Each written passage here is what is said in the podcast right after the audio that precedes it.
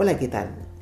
Y bienvenido a la primera entrega de nuestro podcast Mind Group, que habla sobre distintos puntos del cultivo en el hogar.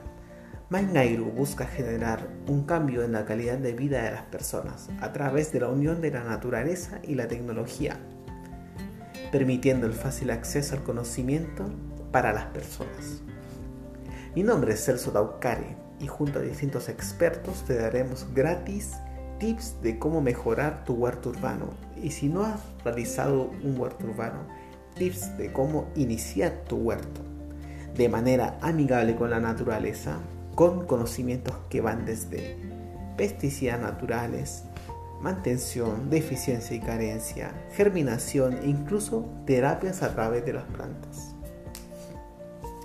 Terminando con la introducción, el tema que vamos a hablar hoy día van a ser los beneficios físicos como mentales que uno obtiene al realizar cultivo urbano.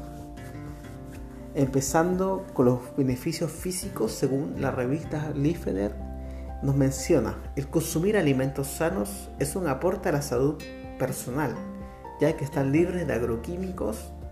Por otra parte, en el huerto se pueden cultivar plantas medicinales que pueden servir de complemento para tratar afecciones leves.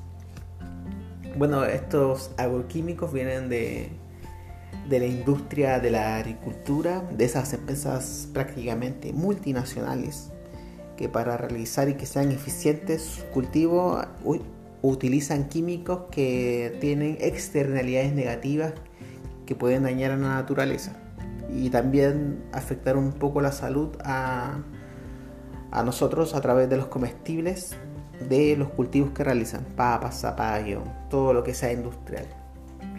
Ahora ya me acuerdo con respecto al tema de las plantas medicinales, que cuando era niño eh, tenía una tía que siempre plantaba en, en el patio trasero eh, distintos tipos de plantas medicinales, perdón por la redundancia, que que los vecinos la venían a buscar, a pedir eh, como cuatro veces a la semana e incluso le decían a la señora de las plantas, ya que era la única dentro de la población que realizaba ese tipo de actividad. Bueno, una, una pequeña anécdota, la verdad. Acá dice, adicionalmente, la actividad física en las labores del huerto contribuye a mantener la salud corporal. Bueno, esto es casi obvio. Es mejor estar moviendo las manos con un rastrillo, metiendo las manos dentro de la tierra que estar acostado viendo Netflix. Así que de una u otra manera te da un beneficio también. Y si con esto no, no te has convencido de cultivar, te mencionaré beneficios mentales que en estos tiempos yo creo que son demasiado relevantes. Ahora en estos tiempos de pandemia, contar con un rincón verde en el hogar representa un beneficio a la salud mental, ya que contribuye al equilibrio emocional de las personas. Bueno, últimamente en Chile eh, se han descubierto o han salido a la luz muchos datos que de la violencia intrafamiliar, el aumento de la violencia intrafamiliar, que es algo que es lógico por el tema del, encierro, la cuarentena, la pérdida de trabajo, que como dentro de los hogares vivimos seres humanos, personas que somos distintas y tenemos distintos tipos de opiniones, eh, podemos llegar a un conflicto en ello, llegando claramente a la violencia interfamiliar y en muchos casos puede ser hasta mortal. Ahora dice, por otra parte, la actividad en el huerto sirve como recreación con todos los beneficios asociados, claramente. Desde otro punto de vista, desde el actual concepto de urbanismo se busca desarrollar un sentido de comunidad.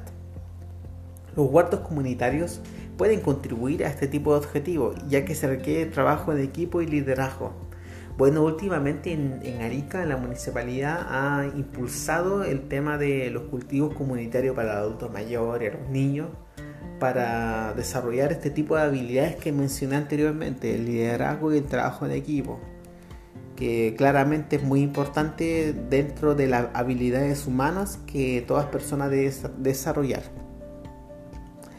Bueno, cerrando el tema y el episodio, claro, es un episodio pequeño, pero más adelante vamos a hablar de distintos temas que son más específicos. Esto fue un episodio piloto y que van y queremos realizar. El objetivo era es incentivar a las personas de, no de cultivar por cultivar, es de que esto les sirve tanto mental y físicamente.